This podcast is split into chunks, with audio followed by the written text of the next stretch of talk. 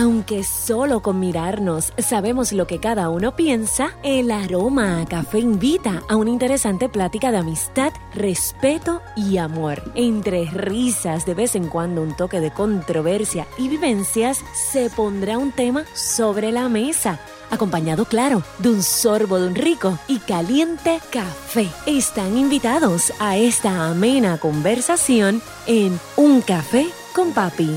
Bendición, papi. Dios te bendiga, Alejandra. ¿Cómo estás? Bien, ¿y tú?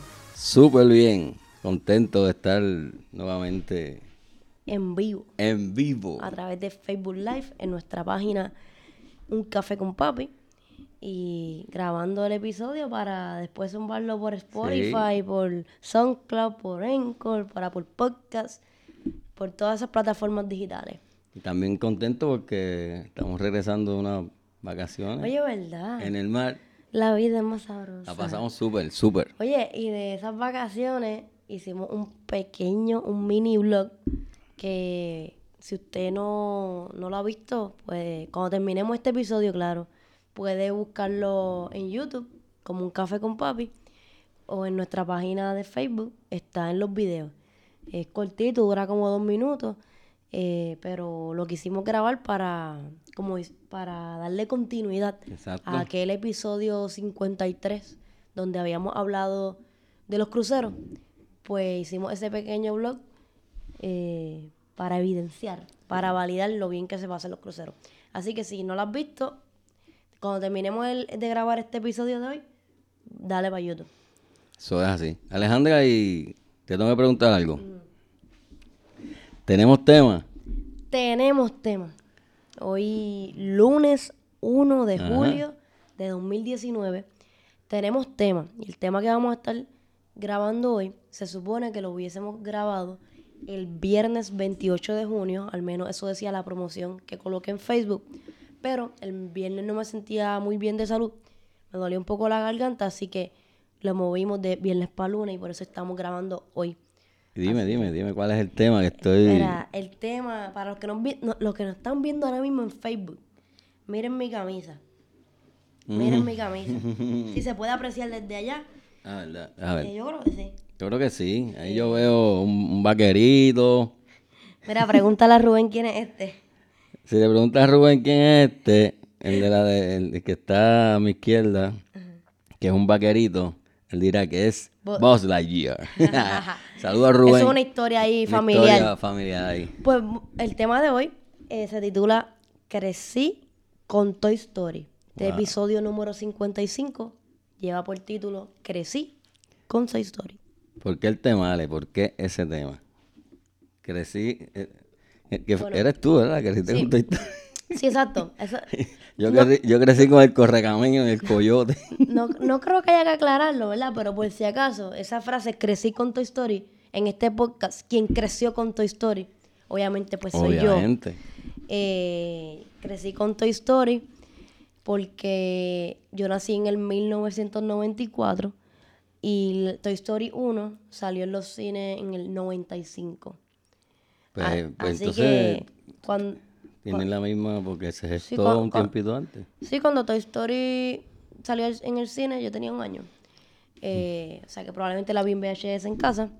Pero ya pues crecí con esa película porque sabes que eso, sa- eso sale, pero se queda pegado. Entonces ¿sabes? después sale la 2. Y, y prácticamente, pues cuando yo crecí con Toy Story, eh, los que son de la generación que nacimos en la década de los 90, apreciamos mucho Toy, Toy Story porque el, el niño de la película, Andy, nosotros como que fuimos creciendo con él. En la película eh, 3, que salió en el 2010, él va para la universidad. Y pues yo que nací en el 94, estaba terminando mi décimo grado. O sea, que estaba ya en, en- a mediados de la escuela superior. Quiere decir que los que la vieron en el cine cuando salió en el 95 ya estaban en primer año de universidad, en segundo año de universidad. Eh, así que eh, nos toca mucho. Eh, la, la película, lo que ocurre, que de ahorita cuando hablemos sobre los finales, específicamente esa de Toy Story 3, voy a, a decir por qué es tan significativo para mí ese final. Así que Crec- crecí con Toy Story. con Toy Story. Soy, los que me conocen saben que soy súper fanática de Toy Story. Eh, los que yo creo que los que me conocen y los que no me conocen también. Si, eh, si usted es un poquito Sí, observador, se va a percatar que he tenido cartera de Toy Story, el background de mi celular, el Woody. eh, Los tengo- tenis de Andy. Tengo los tenis, que una edición que sacó Vans de Toy Story, que en la parte de abajo dice Andy, como los muñecos de los juguetes de Andy en la película. Tengo camisas de Toy Story. Recientemente adquirí la de Pizza Planeta, Ah, que dice la- aquí Delivery en la parte de atrás. y tenía los muñequitos, Tenía todo, em, em, eh, todos los muñequitos, em, o sea, los juguetes. los juguetitos. En mi cuarto, el, el juego de cama era de Toy Story. Mi bulto de Kinder fue de Toy Story. Eh, eh, ahora mismo, en, en- obviamente ya estoy en la universidad, pero tengo un cartapacio de Toy Story. Y me compré ahora de la película número 4 la, eh, una, la- una libreta. Eh, ¿Alguna vez, ¿Qué más tengo de Toy Story? no, cumpleaños tuviste de Toy Story? Así No, cumpleaños no. Fíjate, debería celebrar un cumpleaños cumpleaños. de Toy Los Story. 26 lo, lo va a celebrar de Toy Story. Lo debería hacer. ¿Y si te fuera a vestirle con un personaje? ¿De Woody? ¿Por qué De no? Woody. De hecho, vi una niña ¿Por recientemente. qué no? ¿Por qué no? vi- recientemente te- yo envié al grupo de nosotros, el chat de la familia, que dije mi futura hija era una niña vestida de Woody. De Woody me gusta. Ay, no le celebro el cumpleaños de Woody porque, porque es nena. Ay, No creo-. ¿Habrá alguien que piense eso? No creo. Bueno, creo. puede haber en este mundo, pero. Ya la vistan de vaquerito. Este- O de vaquerita, qué sé yo. Eh, oye, es una película, Ah, eso no película. tiene. Eso, hello. Eh, usted haga el, el, el- cumpleaños de lo que usted quiera. Si, de igual forma, si el nene lo quiere Frozen, hágalo de Mira, dale Frozen. un cumpleaños de, de Este- Toy Story. Brutal. Así que, como se han percatado en estos minutos que llevamos grabando, eh, es mi película favorita de la infancia. Me encanta, de verdad que me emociona. Eh, cuando fui a ver la, la- la que salió recientemente, que iba a empezar, yo empecé a aplaudir en la sala. Y Rubén me Fuimos a decía, verla, fuimos a verla juntos. y Rubén me decía, "Dale como que ya, yo, Eh, aplaudiendo. emocionada. Los nenes chiquitos le pasa. Al final, al final lloré y había una nena que se me quedó mirando. Como que. ¿Por qué llora? Está llorando. Y decirle, o sea, si tú no viste esta película en VHS, Si no la viste, entiendo por qué no estás llorando en este final. Ah. O sea, ese final eh, no, nos toca eh, en el corazón a los fanáticos de Toy Story y a los que crecimos. con Final de Toy la, Story. de la 4. Y, y So, a- sí. ahora que hice VHS, hasta los otros días tuvo esa película por ahí en VHS, en la- en- aquí Mm. en casa. Yo recuerdo que cuando uno iba a Blockbuster o a Video Avenue y alquilaba una película, y le estaba diciendo a mis estudiantes, e incluso los de cuarto año que nacieron en el 2001 no lo sabían. Si uno la entregaba sin haberle dado rewind, te cobraba cargo. un cargo. había, que, había que Eh, darle rewind, darle rewind al cassette. Darle rewind, si no te cobraban como una peseta o dos pesetas. ya, che, lo- lo- lo- Eh, 50 lo- centavos, si no está escuchando Yo creo que todavía tengo la, la membresía mía, una gaveta la de Blockbuster. Realmente, eh, ir a, a- un centro de estos de alquilar de películas es uno de los momentos donde uno tiene que tomar grandes decisiones en la vida. Porque, digamos, si usted viene de una familia como yo, que tengo dos hermanas, y su padre le decía, voy a alquilar solo dos películas, o sea, tú tienes que llegar a un consenso ¿Cuál con tus hermanas cuál dos películas se iban a llevar. Y si les tocó hermanas como las mías, probablemente se querían llevar Mary Kay y Ashley. Entonces, pues, es, es difícil Eh, esa se, puede hacer situación. un, se puede hacer un, un- un episodio, Un de los- episodio de de los eso. Video Club.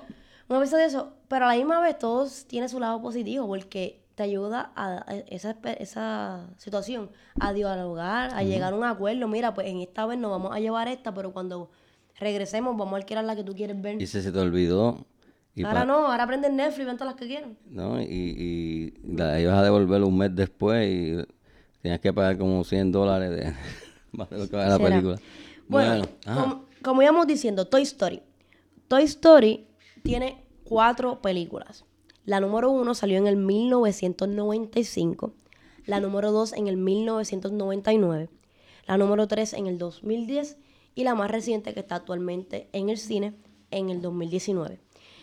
Un estudiante que aprecio muchísimo, aparte de estudiante amigo, Sebastián Tosas, hablando sobre este tema, me, me comentaba, maestra, si usted se fija, las películas están, eh, salen en una fecha como estratégicamente diseñado así. ¿Para qué? Para que eh, una generación de niños crezca con esa película. Me dijo, usted creció con la 1, yo crecí con la 2. él me dijo, mi hermanito creció con la 3. Y obviamente esta generación de niños ahora va a crecer con la 4. O sea que como que cada, del 90 para acá, cada niño ha sido como marcado por, alguna película de Toy Story. Yo vi Toy Story 3, obviamente en grado 10, pero hubo niños en la sala en ese momento que hicieron clic con Toy Story, con Toy Story en ese momento y desde ahí comenzaron a disfrutarla. O sea que... O sea, yo... Bajo, esa premisa, ¿tú crees que va a haber una, quinta. una quinta? Sí. Usando eso Yo pienso que sí. Hay gente que dice, ay, no, que no hagan eso, que la van a dañar. Pero realmente, por lo menos, si continúan la saga como han hecho hasta el momento con estas cuatro películas, con estos cuatro guiones, no creo que la vayan a dañar porque eh, eh, hay material. Hay gente que dice que más se van a inventar. Yo creo que los personajes que han ido eh, diseñando, que han ido desarrollando y que han ido integrando con, con los personajes ya existentes lo han hecho muy bien. Y específicamente el final de Toy Story 4 me da a entender que tienen la capacidad de desarrollar nuevas historias y que, no se caiga la película. Veremos en este, 2029. Puede que en el 2029, 2028 salga otra. De hecho, yo pienso que sí, porque, o sea, tú, tú traes una película número 4 cuando nadie la esperaba, cuando todo el mundo criticaba que sacaran una cuarta parte, que decían que lo iban a dañar, que no. Sin embargo, los mismos que decían que, diantre, van a dañar como que Toy Story, han ido a las salas de cine, la han visto y la han disfrutado. Y dijeron, wow, me equivoqué. Ah, la película está buena. La mayoría de los comentarios que yo he escuchado son positivos. Trae personajes nuevos, eh, como Forky, como los peluchitos, esos que han gustado mucho, que están integrados en, la trama de la película. Y también está Toy Story en Florida, en Orlando. O sea, la inversión de ese parque, aunque se recuperaría con las tres películas que ya están, pero si hay una película en el cine, hay personajes nuevos, los nenes se antojan, esos nuevos, eh, eh, simpatizan, conectan con esos nuevos personajes. O sea, yo creo que, que sí podría haber ah, más películas. Hay nuevos personajes en, la, en Toy Story 4. Pero hay uno que es nuevo en la película, pero yo lo recuerdo que, existía en mis tiempos, el de la motorita. Había un motociclista famosísimo que, que, saltaba así por encima de los autos, Iber Caníbal. Y, y esa motorita le dabas hacia atrás, la retrocedía y la soltaba y salía. Y cuando vi la película que salió ese personaje, me acordé de, esa motorita de, de, de Iber Es importante decir un dato de Toy Story. Toy Story, en el, que sale en el 1995, es la primera película hecha completamente eh, digital a la computadora. Sí, anteriormente se habían hecho, se habían hecho cortometrajes de Pixar también. Pero la primera película completamente eh, hecha computadora eh, es Toy Story. Yo creo que también para el mundo del cine, para el mundo de la tecnología, eso es como, como una marca. Sí. Eh, la calidad de, de la imagen, el audio, las canciones. La canción de mi amigo Fiel, la de... Ah. La canción de cuando vos intenta volar y se cae. Esa es la favorita de Mauri que dice, yo puedo volar. Y se cae. Cada detalle, cada letra, cada canción, cada personaje está perfectamente delineado. Cuando Andy va cambiando, en la película número uno, va cambiando su cuarto de vaquero a Buzz Lightyear, que en la versión en español está la de cambios. Cambio de plan. Ah. Cambios. E, esa, parte, o sea, la, la es más la música que, que cuando empieza la película o que hay en algún momento dado, que está escrita para específicamente para esa película, a mí me encanta. De hecho, que también en, yo tuve PlayStation 1 y tuve el juego de Toy Story. Ay, sí. Yo nunca salí del cuarto de Andy en el jueguito de, Toy Story. ¿Hasta dónde tú llegaste? Hasta el garaje. No, yo no Pero hay gente que llegó a la, a la tienda, a la tienda, a la, al ah. aeropuerto. No, eh, tengo el juego todavía, sí, y tengo el PlayStation. podemos intentarlo. Eh, así que yo creo que el éxito de Toy Story no es fortito. Creo que es un gran trabajo, está bien hecho, muy, muy bien elaborado. Y cuando las cosas se hacen bien, el éxito viene eh, por añadidura. Es como si estuviera casi asegurado, porque es un trabajo bien hecho. Eh, al mismo tiempo que estaban trabajando en Toy Story 1, estaban trabajando eh, Disney Lion King. Y Lion King con mucho más presupuesto y mucho más equipo de trabajo. Y cuando sale Toy Story en el cine, eh, la, venta de taquilla fue algo impresionante. Y ahí es que eh, Disney después pone los ojos en, en, Toy, Story, En Toy Story. Eh, y, Disney comienza pues, a considerar incluir en su, en su plataforma de trabajo ideas que no hayan surgido en Disney, como es Toy Story. ahorita mencionaste a la compañía Pixar, que es la que hace las animaciones, y diste que esta es la primera película animada en computadora. Tú sabes que, que, el, el, loguito de ellos es una lamparita.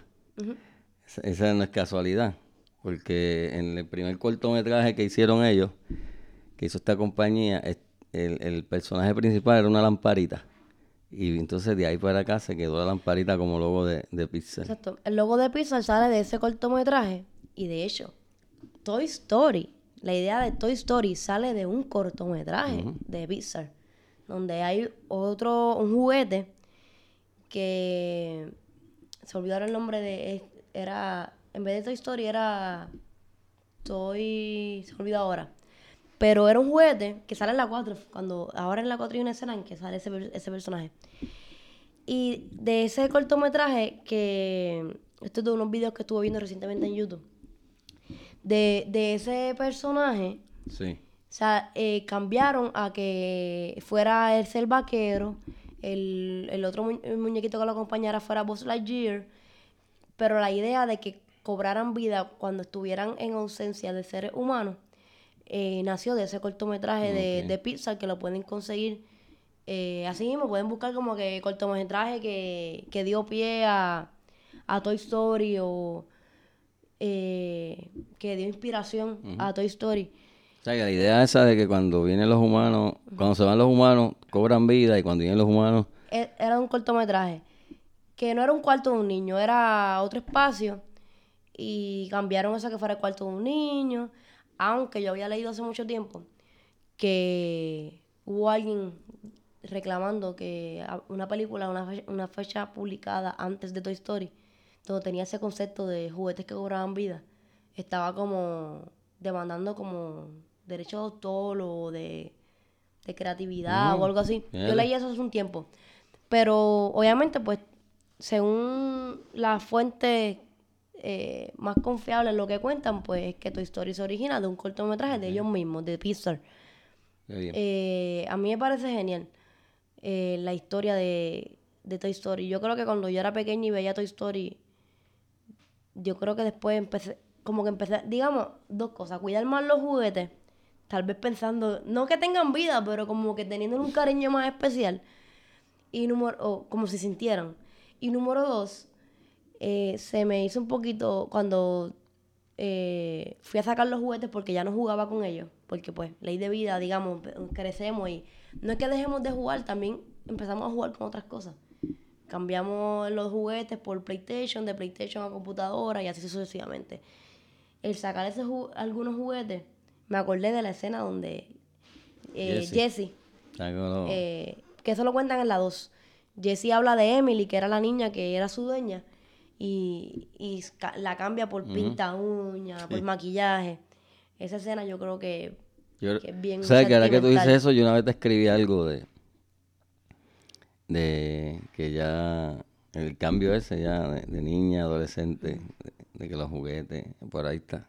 Lo, vi estos días que estábamos recogiendo cosas y encontré ese, ese poemita. Yo recuerdo cuando, digamos, yo dejé de jugar, o sea, con juguetes como tal, o sea, con muñecas, con, con cajas registradoras. Yo creo que fue como en quinto grado. Yo creo que yo jugué con así de jugar con una muñeca como hasta quinto grado por ahí. Eh, y cuando ya eso no me, pues ya no me entretenía, yo estaba como preocupada. Yo dije, antes ya, esto como, ya como que esto no me entretiene. Quiero hacer otras cosas. Eh, ese cambio, no sé, a mí por lo menos me... Yo, yo quería que, que me siguiera entreteniendo Ajá. esos juguetes, pero ya no. Ya Mira, no, mira, ya no me encontré, un, entretenía. encontré un- pedacito. Ajá. Dice, no voy a leer completo, un- una estrofita. Mi niña ha crecido, florece en el tiempo. Ahora el espejo es su amigo. Se miran a diario, conversan de estilos. Sus juegos y sus rizos se marcharon tomados de la mano. Sus cabellos peinados dicen que ha crecido.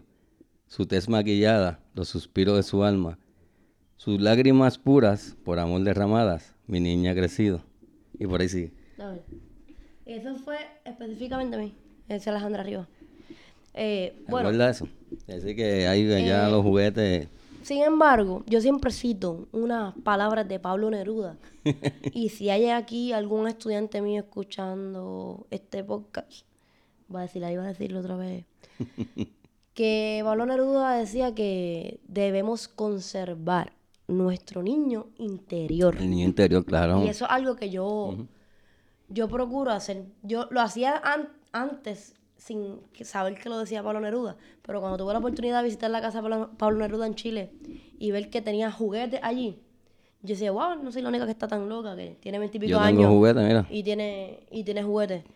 Eh, y no y no solo eso, yo digo, ay, yo tengo 25 años y si hay una casa brinco, yo de verdad eh, aguanta mis tenis que yo me voy a montar. De verdad. Eh, Eso es importante, mantener eh, no sé, interior. esa... Sí, Y que no tiene que ver con madurez. No. Eso quede claro. sí. Madurez no es tú inhibirte de jugar. Eso no es madurez.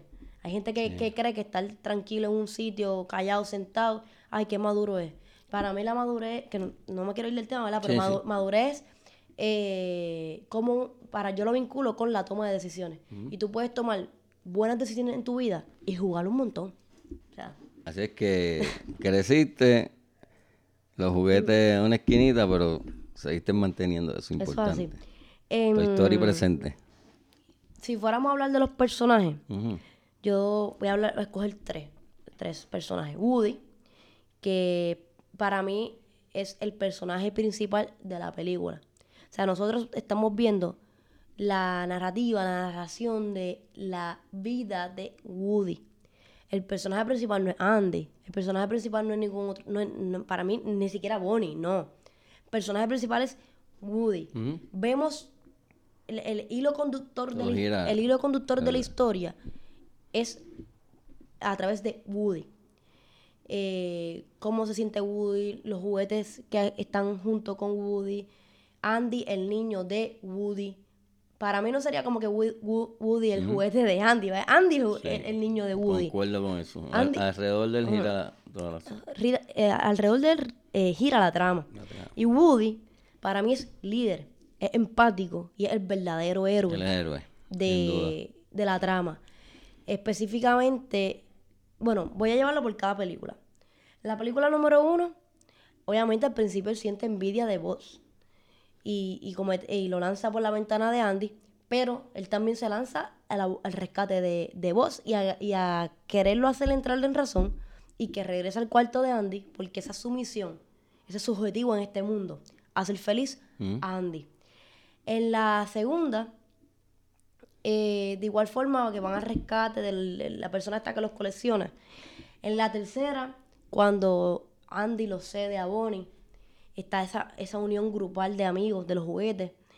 Y en la cuarta, ¿verdad? Esa, ese paso de generación, de pasar el batón Paso de batón. a, a los siguientes juguetes, a, la- a las siguientes, a las siguientes pers- no personas, juguetes o, o lo que esté al día.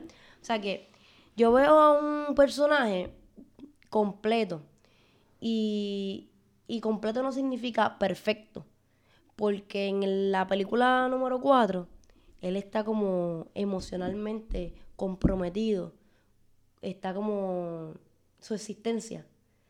Cuando él le dice a, a la, a la pastorcita, como que no, eh, eso es lo que voy a hacer porque es lo único que me queda. Porque Sí. él sabe que ya Bonnie no juega con él. Ya Andy me cedió a una niña que no juega conmigo. Estoy en un armario. Y él, él es una persona que, él es un juguete, perdón, que siempre había tenido un- una función una, una misión en cada película. Y en esta película 4, eh, para mí se completa, digamos, el viaje del héroe cuando él se sacrifica y, y, da su, su, cajita de, de voz a, a, la otra muñeca.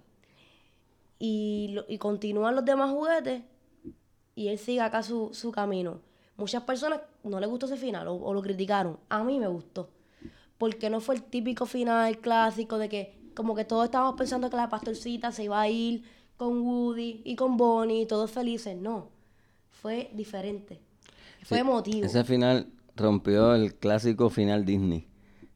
Y fueron felices todos los días, colorín colorado, sino que eh, hubo un acto de desprendimiento de parte de, Woody. Y también hubo felicidad dentro de otro plano, porque él se quedó feliz con, la pastorcita. Pero no es la felicidad esta clásica de... Entonces, yo también lo vi hasta como un retiro. Yo dije, ¿cuántos años lleva Woody de juguete de diferentes niños? Oye, si, si busca Woody en la, dentro de la trama de la película Toy Story, es un juguete como de los años 40, 50. ¿Cómo lo sabemos? Bueno, porque en la película número 2, cuando el coleccionista lo, lo secuestra y él ve todas las cosas que existen de, de Woody, son, son artículos antiguos. Y cuando ve la serie en la que él salía en televisión, es una serie en blanco y negro, súper retro. Y otro dato es que cuando enseñan el cuarto de Andy, que lo tenía decorado de vaquero, es de diferentes cosas de vaquero, pero que ninguna dice Woody. Son cosas genéricas. Cuando lo único que había de Woody era el, el muñeco. Y eso te da a entender a ti que es un juguete. Estamos viendo la película, qué sé yo, en el 95 es un juguete que, que es antiguo. El hecho de que, fuera lo del, eh. cordón en la parte de atrás. Es antiguo. Cuando yo vi esa, la 1, que yo vi el personaje principal, el, vaquerito, me tengo recuerdo de ese juguete porque no se llamaba Woody, pero sí existía un, vaquero, así. que tenía el, el, cordoncito, que eso para nosotros era la última tecnología, tener que tuviera este ese, ese juguete de hablar el cordón y que hablara recuerdo en casa una de mis hermanas tenía una muñeca que le daba el cordón y, hablaba para nosotros. Eso era un juguete de alta tecnología, que, que ciertamente es un juguete antiguo. El, personaje de la película no, pero el, Otro dato más, cuando en la película número 2 van a la tienda de juguetes, eh, enfocan eh, todos los, los boss que hay, pero no hay ningún Woody. O sea, no es un mm. juguete que estuviera a la venta al momento. Eh, no es un juguete que estuviera a la venta al momento, para mí, yo entiendo que tiene que haber sido del papá, de la mamá o quizás hasta de un abuelo. Cosa que me lleva a mí a preguntarme si Woody es un juguete antiguo, o sea, que no es del 95 que se lo compraron a Andy y se lo dieron como fue con Buzz. ¿Quién habrá sido el dueño anterior de Woody? ¿A quién habrá pertenecido anteriormente algún niño De, los, años 70, algún niño... Que, tal, que para mí tiene que tener un vínculo familiar con Andy, porque cómo llegó él a la, a la vida de Andy. Pero que nunca Woody ha hecho referencia a eso. Él todo lo que habla es Andy, Andy, Andy, Andy, Andy. Que obviamente para mí yo pienso que Andy es el más especial para él. Probablemente el más que jugó con él.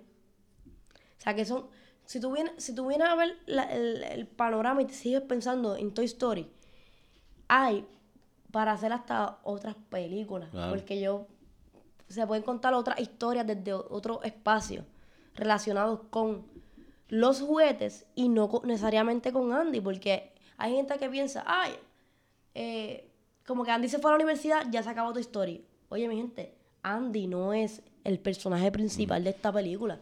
Mientras Andy, Andy, se puede ir a hacer, un doctorado y si quiere seguir estudiando por ahí abajo. esté Woody, hay película. Yo te diría que mientras haya juguetes y que los libretistas quieran hacer historia. Porque, bueno, Woody es para mí el personaje ¿puede principal. ¿Puede existir una película de Toy Story sin Woody? Esa es una buena pregunta. Personas que nos están escuchando, ¿ustedes creen que puede existir una película de Toy Story sin Woody?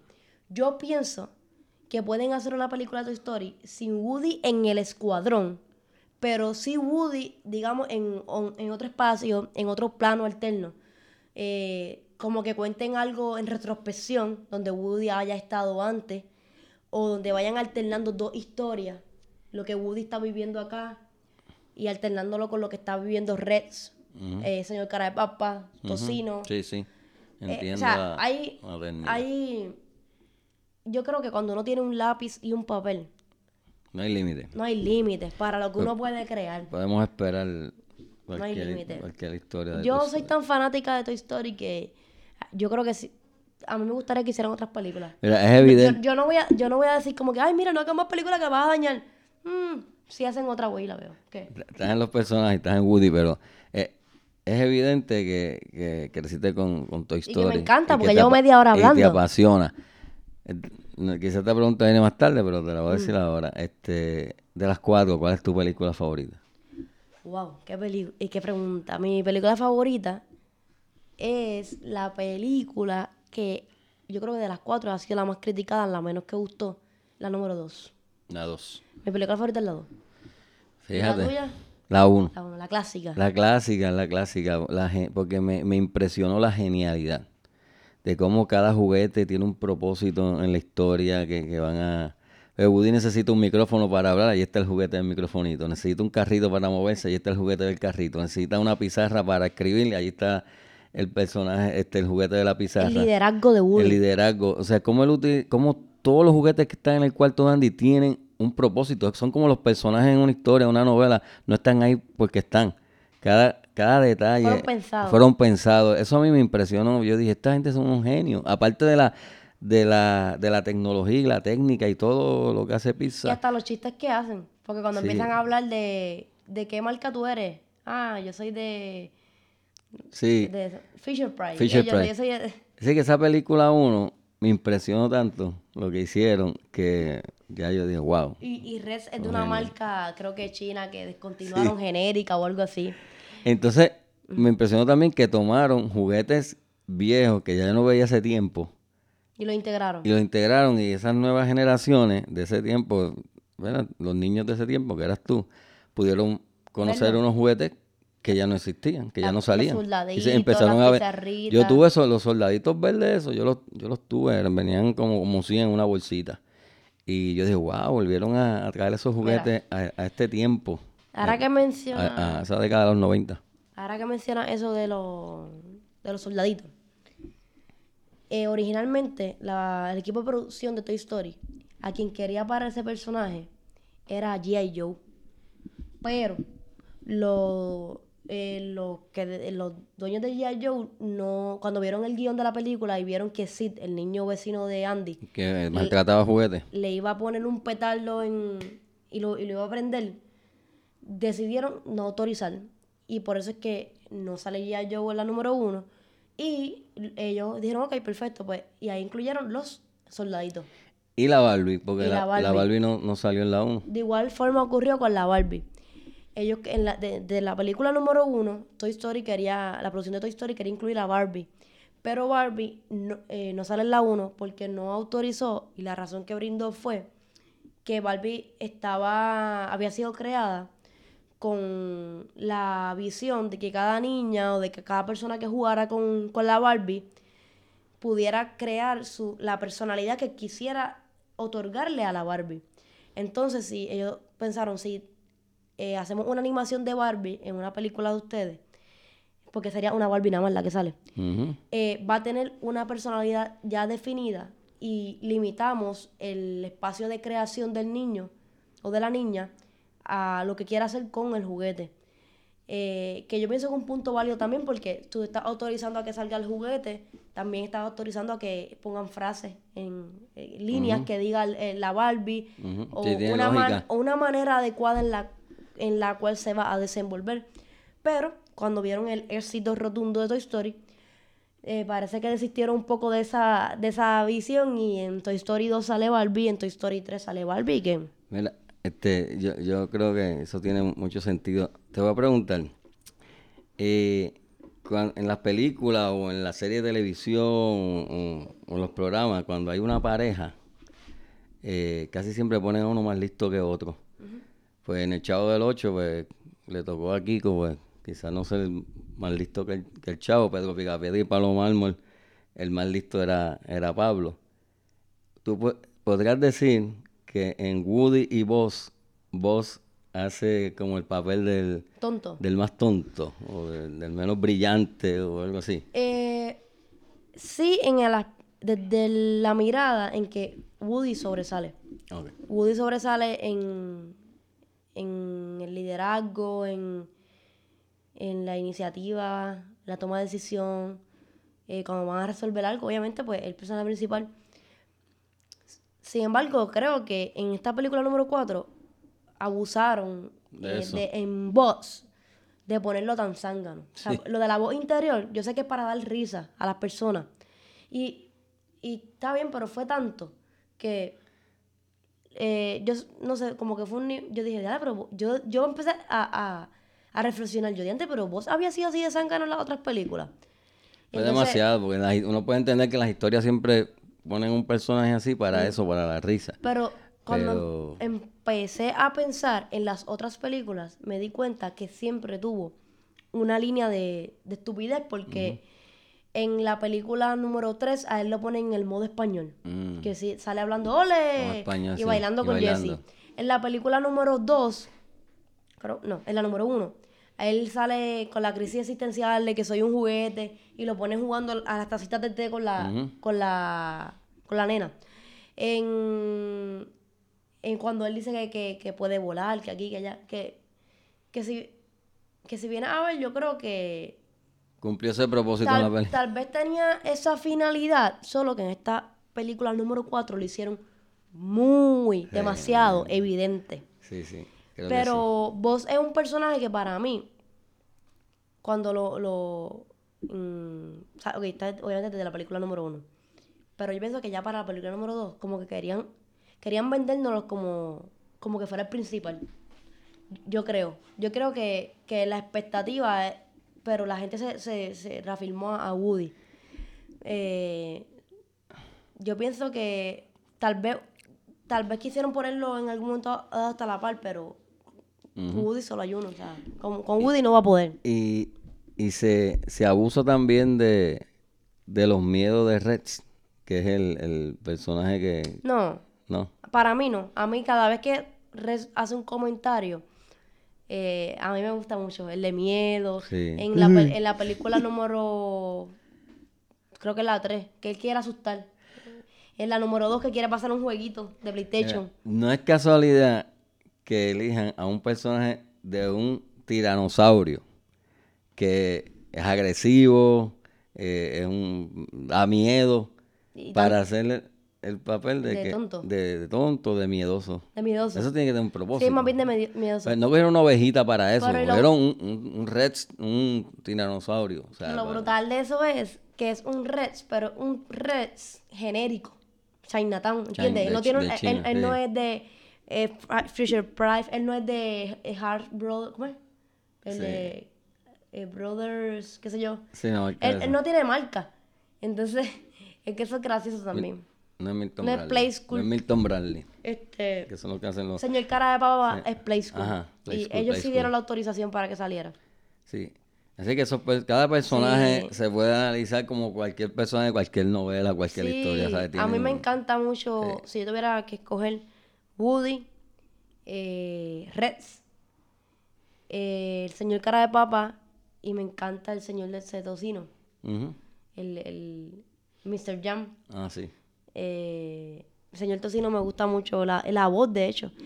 De hecho, de- si seguimos hablando de voces, podemos, Mm. que como dato curioso, puedo mencionar que a quien le ofrecieron para hacer la voz de la voz de Buzz, de, eh, decidió no hacerlo en la primera película número uno.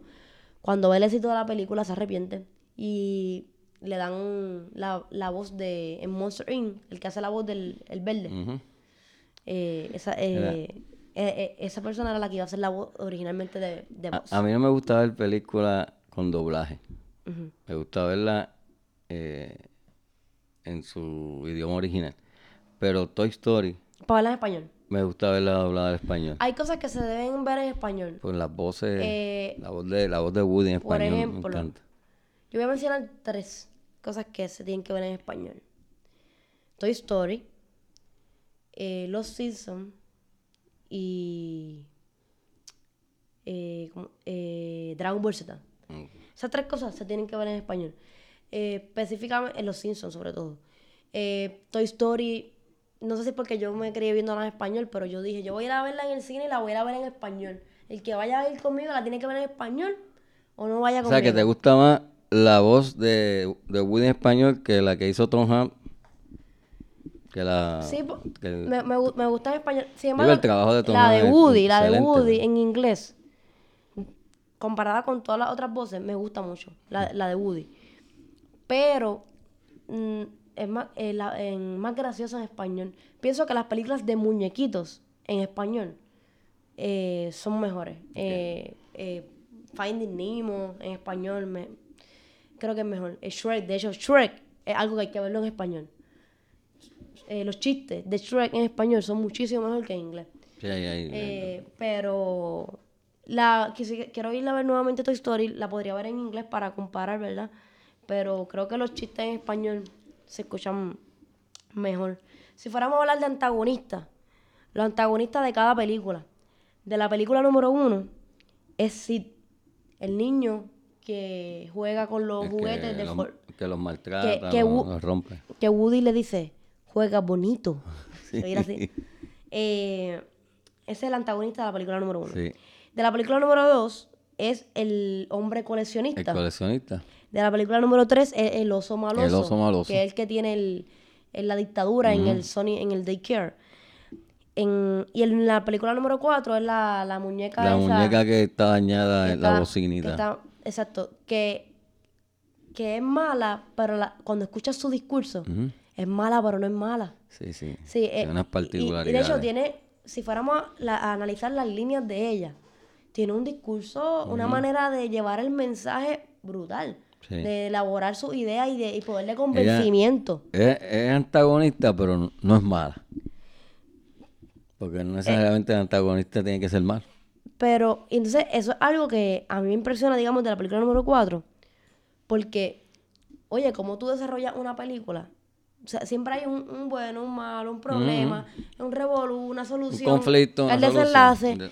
Y en esa película, quien te cumple ese papel, esa función, realmente cuando uno escucha su discurso, no es malo nada. Sí, sí. Entonces, eh, si yo fuera a escoger quién es el mejor de esas cuatro películas, cuál es mi antagonista favorito, o sea, mi, el- cuál es el malo para mí favorito, que hace el papel de malo brutal, y cuál es el que a mí no me convenció mucho. Para mí, de esas cuatro películas, el que hace el, palo, el papel de malo, brutal, brutal, es Sid. Sí, el que, mal- el que O sea, tortura juguetes. El que juega con juguetes de otra forma. Este, saca un brazo. Él, él no sabía que, Mira. que los juguetes sentían. Yo creo que cuando Él es, el chiquito, niño, él es el niño normal, yo creo. cuando pequeño mucho hic- hicimos eso, quizás le quitamos la... Yo le corté el pelo a las Barbie y las gemelas. Le quitamos la cabecita de, una de un muñeco y le, le ponen la cabecita de otro y el brazo. Estás creando. Yo le corté el, el pelo a las Barbie de las gemelas. Y mami me dijo, ajá, ahora tú le vas a dar tus Barbie a ella. Y yo empecé a llorar. Y mami, ¿por qué, ¿para qué no le cortas el pelo Sí, pero- a las Barbies tuyas? Pero ponerle un petardo, ¿no? Bueno, pues entonces, ¿qué, qué ocurre? Cohete. Ajá. ¿Qué ocurre? Sí, para mí, lle- eh, um, lleva a cabo el papel de malo bien. ¿Por qué?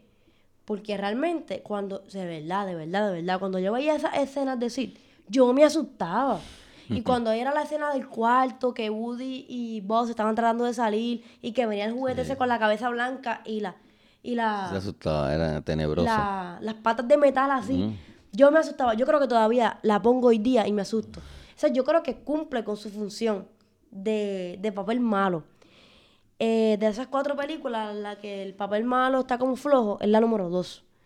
El, el gordito que come chito. Ajá. ah, como que no. sí, Como como, que- es como más funny, que más, como- Eh, más cómico. Está como, está como, Sí, no. como medio bobi- bobito. Entonces, así que yo diría ser el malo que más me gusta, el malo que menos me gusta. Algo que me gusta de, de Toy Story y que lo hacen mucho en la película 1 y en la película 4. Y creo que eso lleva a la película 1 y la película 4 a otro nivel. Es mostrar la situación, las situaciones desde la, desde la, desde la perspectiva de los juguetes. Mostrar la situación como lo sienten, como lo ven los juguetes. Hay muchas escenas que tú empiezas a verlo como si tú fueras un juguete. No está contado desde afuera, sino desde como ellos lo viven, cuando corren. Por ejemplo, ver las cosas más grandes que ellos. Si tú, tú, estás viendo la película desde como un juguete más. sí, cuando... Y eso me gusta. Creo que, le, que, que, como película lo lleva a un nivel de producción mejor y es lo que ocurre en Toy Story Ah, en Toy Story tú estás del tamaño del juguete. Y llega el momento en que, que está viendo la película, se identifica con el juguete. sí, eh, uno le va al juguete. Uno le va al juguete, no, no le va al, humano. Eh, en Toy Story Land, si usted no ha tenido la oportunidad de ir, vaya, está genial, porque el parque está diseñado como si uno estuviera en el, en el patio de la casa de Andy y Andy eh, ha decidido jugar con los juguetes, ha decidido montar una montaña rusa, que esa es Slinky, ha decidido eh, montar como, como si fuera un parque de diversiones. O sea, Andy, en el patio de su casa, ha decidido montar un parque de, diversiones donde monta a Slinky como montaña rusa, donde abre su lonchera y ahí monta el área de comer y ahí es donde usted puede comprar almuerzo en el parque. Eh, y entonces usted se pone a mirar cada detalle y ve que, la manera en, en la que Andy levantó la lonchera para hacer el área de comida, utilizó un lápiz para que esa, esa, tapa se quedara abierta. Usted ve un pote de pega por acá que fue el que utilizó para levantar la montaña rusa, la caja de crayola, las instrucciones tiradas por este lado, que, es el techo de otra cosa. Y dale, importante. Eso crea que ese efecto de tú ver la pega grande, el lápiz, la proporción. el lápiz grande, crea el efecto de que tú te sientes chiquito. Sí, la tú, eres como si fueras un, juguete. de Andy. Sí, sí. Está fenomenal, de verdad. A mí me encantó, me encantó, me encantó. Y, y, y... hacer la fila, los dominó. A mí me gustó la de... Estamos agradecidos. Nos ha salvado. Estamos agradecidos. Genial. La verdad que el parquecito... El parque está, la verdad que... Muy bien hecho. Demasiado brutal. Eh, a mí me encantó. Eh, comentando, ya, ya hablé de los finales, pero quería decir por qué el final de la película número 3 para mí es tan emotivo. Y eh, esta, la película número 3 salió en el 2010. Y la, la razón por la cual para mí fue significativo, porque en esa escena final, donde Andy decide darle sus juguetes a Bonnie, a su vecina, y va uno por uno y se los da yo me emocioné porque eso fue lo que yo hice. Eso fue lo que yo hice, obviamente sin haber visto la película porque yo lo hice antes de que saliera la película. Ya, en el 2010 yo estaba en la high. Eh, yo lo hice con un vecino también, con Eric. ¿Recuerdas? Hermano de Ubi y de Yari.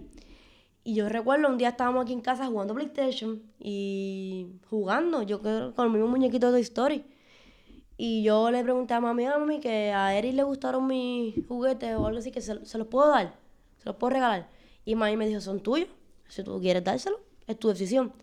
Y yo le regalé a Eric toda mi colección de Toy Story, a Woody, a, todos los juguetes de Toy Story pequeñitos, yo los tenía en miniatura, yo se los regalé. Y cuando yo veo la película número 3 a Andy regalarle sus juguetes a Bonnie, yo dije, wow, lo que, lo que yo hice. Se vino a mi mente, esa escena vino a mi mente cuando yo la viví, cuando yo lo hice. Entonces eso fue muy, muy, muy emotivo. Así que de Toy Story llevamos 50 minutos hablando, o yo llevo 50 minutos hablando, no sé, 50. Wow.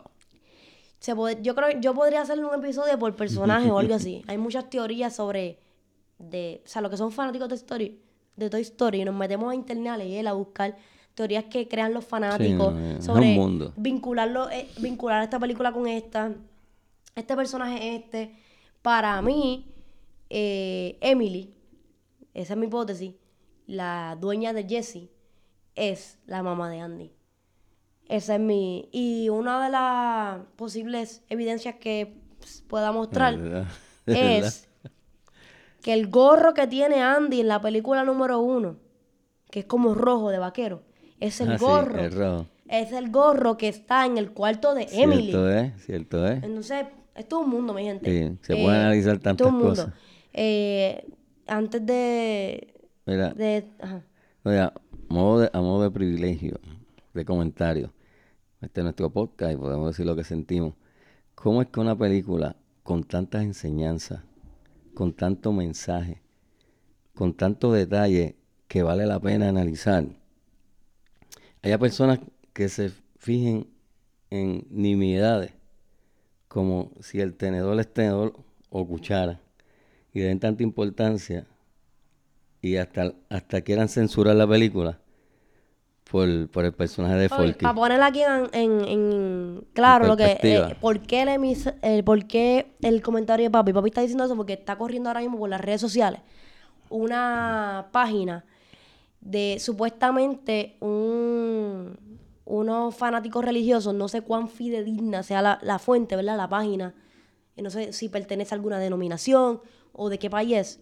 Simplemente está exhortando a las personas a que no vayan a ver Toy Story por el personaje de Forky. Forky es un personaje que es la cuchara esta que tiene, este- que es tenedor en la parte de arriba, que es como si fuera el pelito en el, Ajá. en- en el muñeco. Y están diciendo que, que eso fomenta el, una eh, crisis eh, Existencial, no, identidad. identidad de género, donde la cuchara no sabe si es cuchara tenedor o es tenedor cuchara. Entonces, como en el en los piecitos donde Bonnie pone el nombre, ella pegó un sticker de un arcoíris, pues la gente está diciendo que eso es una propaganda para la comunidad LGBTTQ.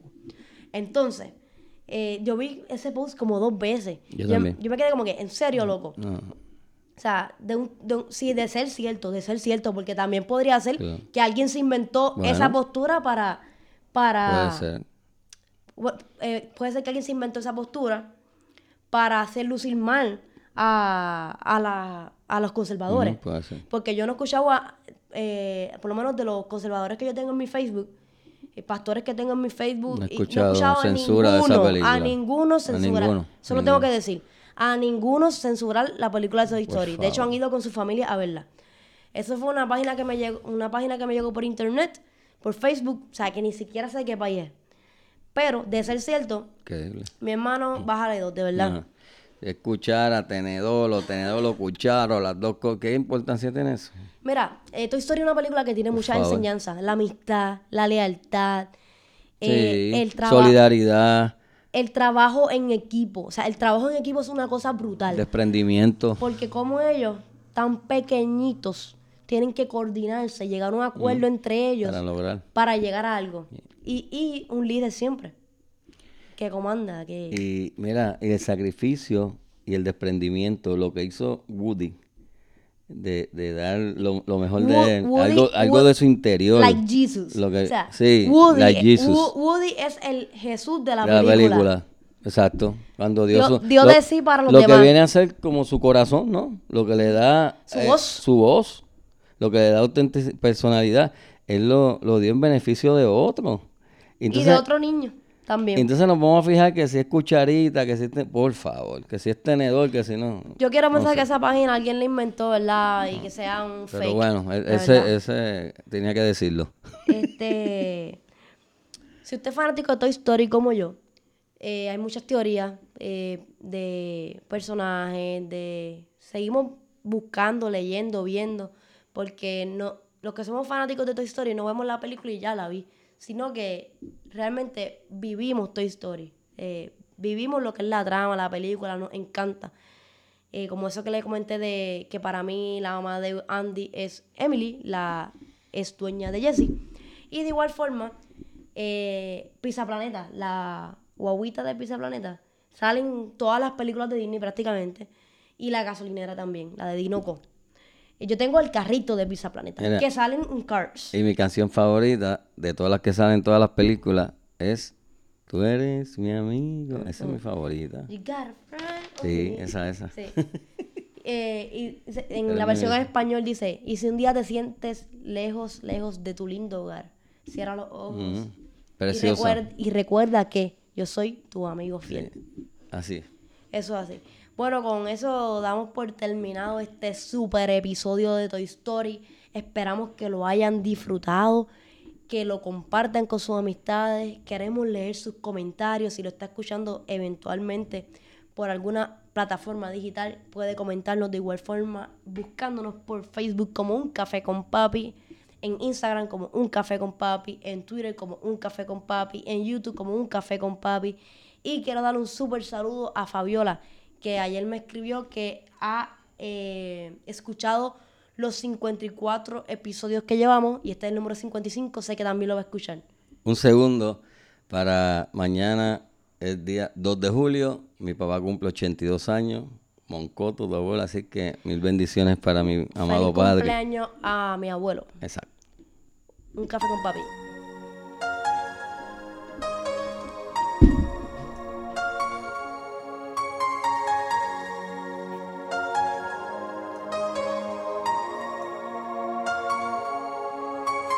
Queremos ampliar nuestra mesa y extender nuestra conversación. Hay café para todos y el respeto y el cariño se extiende para ti. Comparte este programa y únete a nuestra plática a través de Un Café con Papi. Búscanos y síguenos en las redes sociales como Un Café con papi. Amamos con el alma a nuestras madres. Sin embargo, nunca debe haber una excusa al momento de sentarse a la mesa, intercambiar miradas, desenredar y tejer conversaciones mientras tomamos un café con papi.